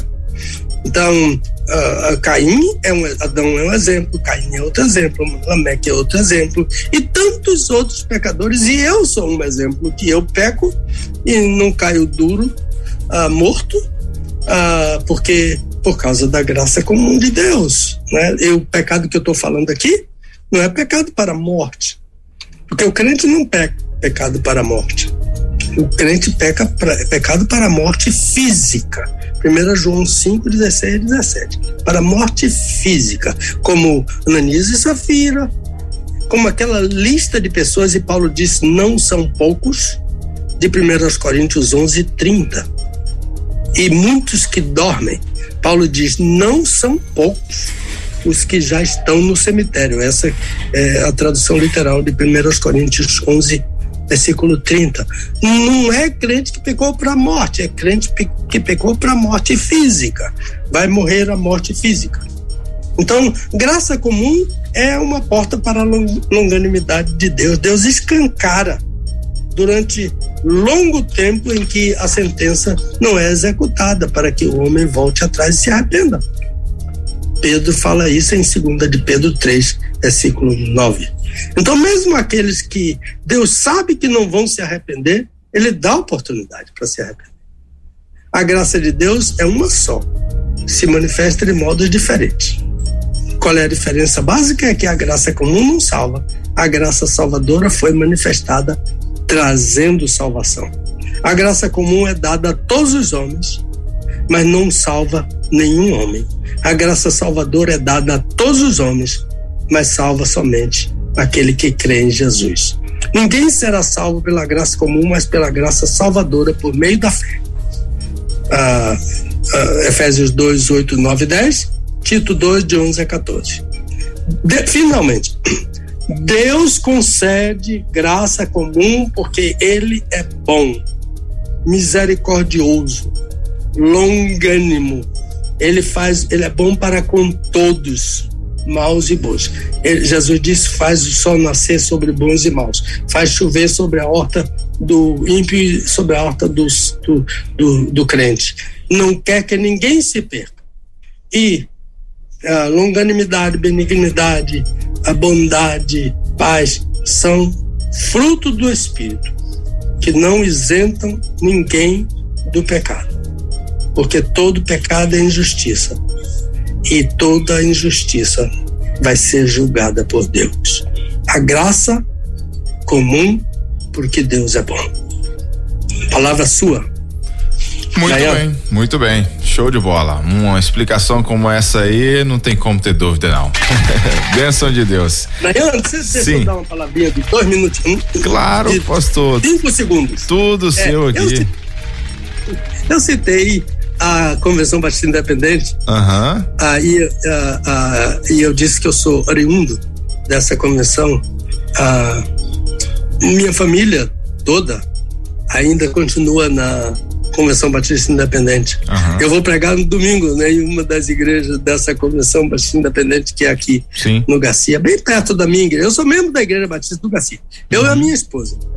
Ah, somos membros da. Nossos filhos ah, moram todos nos Estados Unidos, nossos netos são membros de igrejas batistas. Meu filho é um pastor batista na cidade de Melbourne. Uhum. E os outros filhos, cada um ah, mora em uma cidade diferente ah, são membros de igrejas batistas ah, nessas cidades. E eu e a Dulce somos membros da Igreja Batista do Garcia, uhum. que é uma igreja que tem cento, vai completar 112 anos.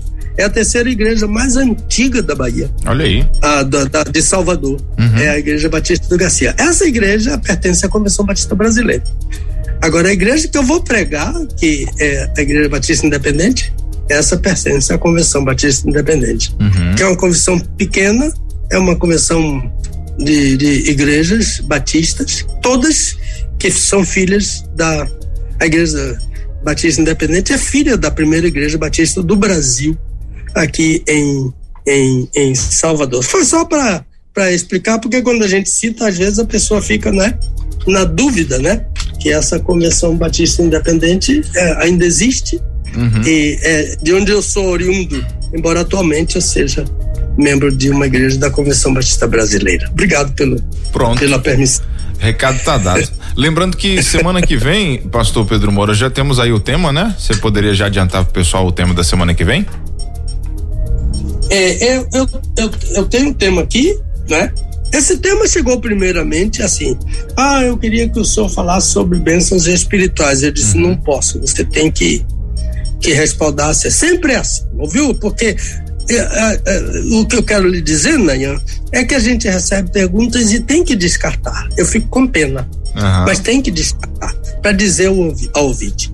Ou mande para a equipe da Rede 316, você depois dá o, o WhatsApp aí, ou mande para o Ministério, o, o e-mail, Ministério Pastor Pedro Moura, arroba gmail.com, ou mande para o meu WhatsApp, né?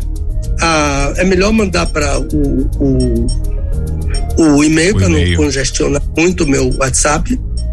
que eu, eu, já falei com o Elber que eu vou precisar abrir um outro só para isso. Uhum. Porque o meu já, essa semana, eu falei com o meu, foi um horror. Aqui, é, foi, teve que vir um. Eu quero até agradecer, né, o, o bispo Miguel Ângelo. Uhum. É meu sobrinho, pastor de uma das maiores igrejas aqui em Salvador. A, a, a, Comunidade da Graça, é uma lindíssima igreja. Uhum. É uma igreja de doutrina batista a Miguel, eh, o bispo Miguel Ângelo e Niara, a esposa dele, que também é bispa, a, desmarcaram compromissos e passaram a manhã aqui em casa ontem cuidando do meu celular e do da Dulce, que também herdou algumas, alguns males do meu Olha do aí. meu celular, tadinha. Mas o celular dela é novo e o meu é velho. Uhum. Então, eu quero agradecer ao Bispo Miguel Ângelo, meu sobrinho muito querido, um filho. O casal Miguel e Niara são dois filhos ah, que nós temos, que nós batizamos no início dos anos 70, e ele colocou o meu celular, assim, eu fiquei muito preocupado, avisei o Romeu, cuidado aí, mas não houve nenhuma intercorrência. O celular está pronto para todas as batalhas. Obrigadão aí à comunidade da graça, Bispo Miguel Ângelo e e você sabe, né? Bispo, né? Quando tem bispo, pastor fica calado, né? Ele chegou aqui, eu fiquei mudo, deixando ele resolver todos os problemas e ele resolveu tudo. Pronto. Abração. Então é isso. Então semana que vem a gente vai falar sobre todas as bênçãos espirituais baseadas em Efésios 1, 12, não é isso, pastor Pedro? Ah, isso que eu estava dizendo, né? Uhum. Porque a pessoa aí respaldou, né? Hum, tem que respaldar. É, Para o ouvinte, tem que respaldar. Num, texto difícil, ah, mesmo que não seja difícil para o ouvinte, para pastores, etc., mas é difícil para o ouvinte. Aí a gente quer ajudar o ouvinte. Desvendando textos difíceis da Bíblia. Com o pastor Pedro Moura, é tempo de desvendar mais um texto de difícil compreensão nas Escrituras. Aqui na Rede 316